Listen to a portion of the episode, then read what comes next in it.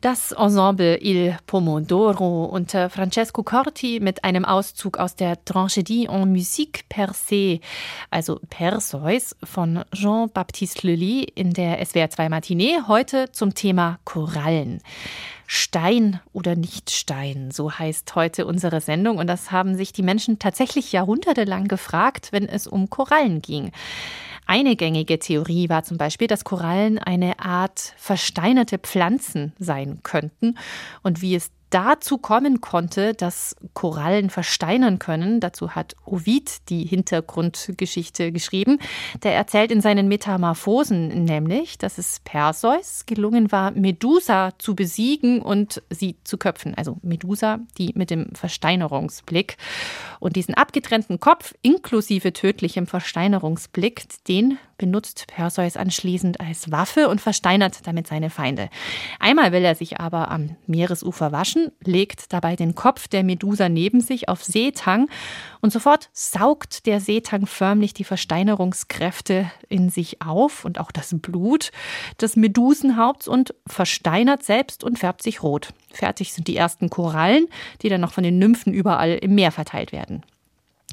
Was einen so außergewöhnlichen Entstehungsmythos hat, das ist auch ansonsten eine hervorragende Projektionsfläche für Fantasien. Und deshalb haben Korallen auch überall in der Kulturgeschichte ihre wundersamen Spuren hinterlassen. Mit diesen hat sich die Literaturwissenschaftlerin Jutta Persson eingehend beschäftigt und ein wirklich sehr schönes Buch über die Korallen geschrieben. Und ich freue mich sehr, dass ich mich jetzt mit Frau Persson unterhalte. Hallo, Frau Persson. Hallo. Heute wissen wir ja, dass Korallen Tiere sind. Lange war das aber tatsächlich nicht so. Korallen haben da wirklich eine sehr lange Geschichte der Missverständnisse hinter sich, die aber dafür umso fantastischer ist. Also siehe diese Medusa-Geschichte. Aber lassen Sie uns doch mal durch die Augen unserer Vorfahren blicken. Was haben die denn gesehen, wenn sie Korallen gesehen haben? Ja, jetzt ist natürlich die Frage, wie weit wir da zurückgehen wollen, was die Vorfahren betrifft. Aber ich kann ja mal bei der Antike bleiben. Also da gab es, äh, wie Sie ja schon eingangs berichtet haben, diesen Korallenmythos von Ovid. Es gab parallel aber natürlich auch die Idee, dass diese Korallen des Mittelmeeres zum Beispiel Krankheiten lindern können. Also es gab unheimlich viele Pülferchen, zerstoßene Korallen, die eben als Medizin genutzt wurden. Es gab aber auch diese versteinerten Stücke, denen man sozusagen einen Abwehrzauber zugesprochen hat. Also sie sollten apotropäische Kräfte haben und das Böse abwehren können.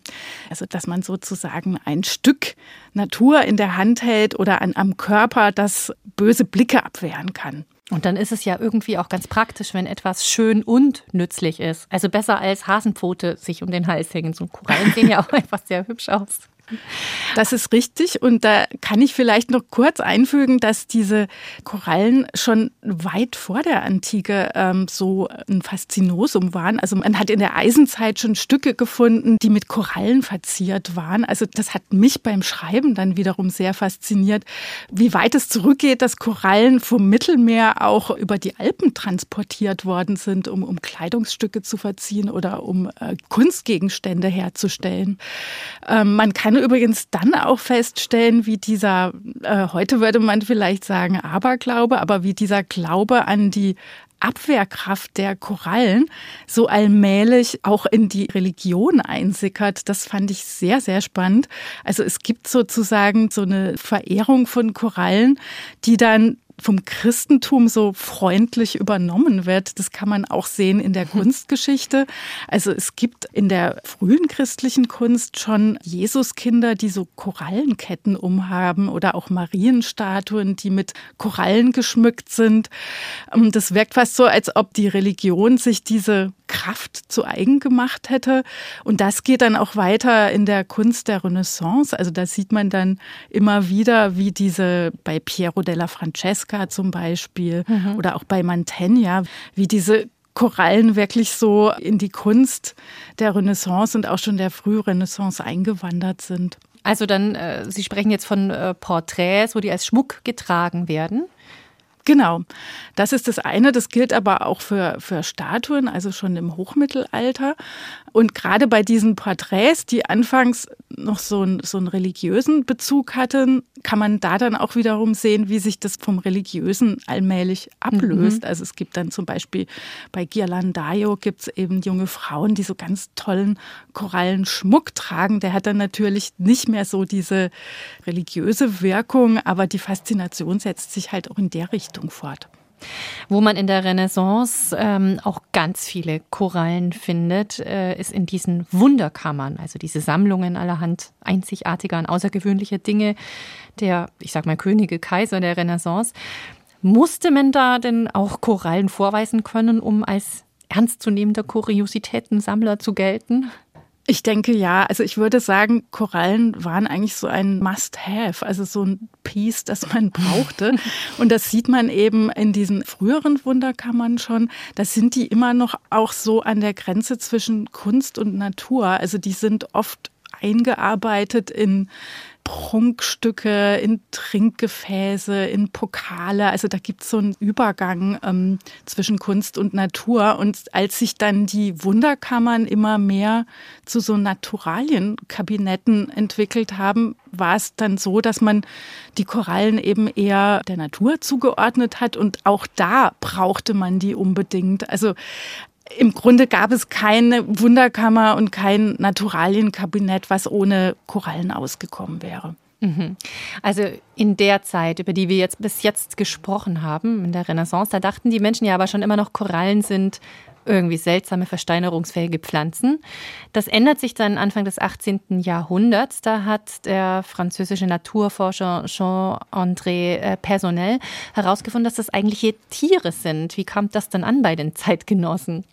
Genau, also Korallen waren eben sehr, sehr lang Wesen, die so zwischen Stein und Pflanze platziert wurden. Und dieser Pesonell, das ist eben eine wirklich interessante Forscherfigur.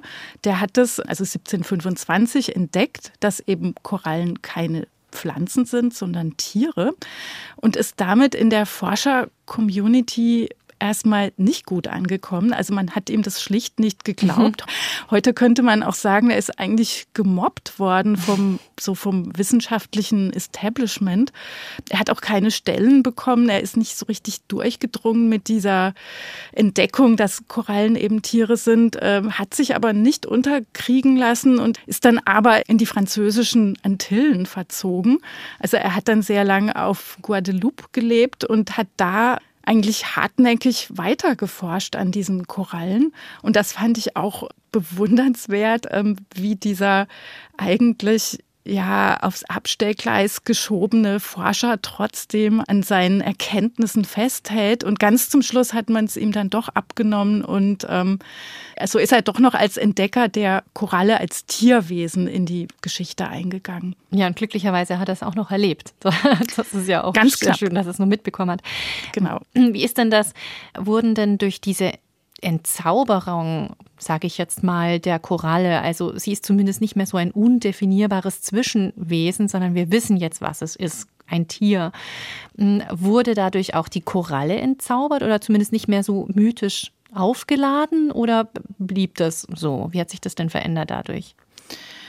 Also ich würde behaupten, dass Korallen eigentlich nie ganz entzaubert worden sind. Also dass sozusagen mit dieser wissenschaftlichen Entdeckung und Neueinordnung, also bei äh, Linné taucht sie dann eben unter den Würmern erstmal auf, mhm. dass das aber dem Faszinosum Koralle nicht wirklich geschadet hat. Also das Interessante ist, wenn man jetzt so sich ähm, das 18. und 19. Jahrhundert eher anschaut, dann gibt es eigentlich fast eine neue Form der Magie, was Korallen betrifft.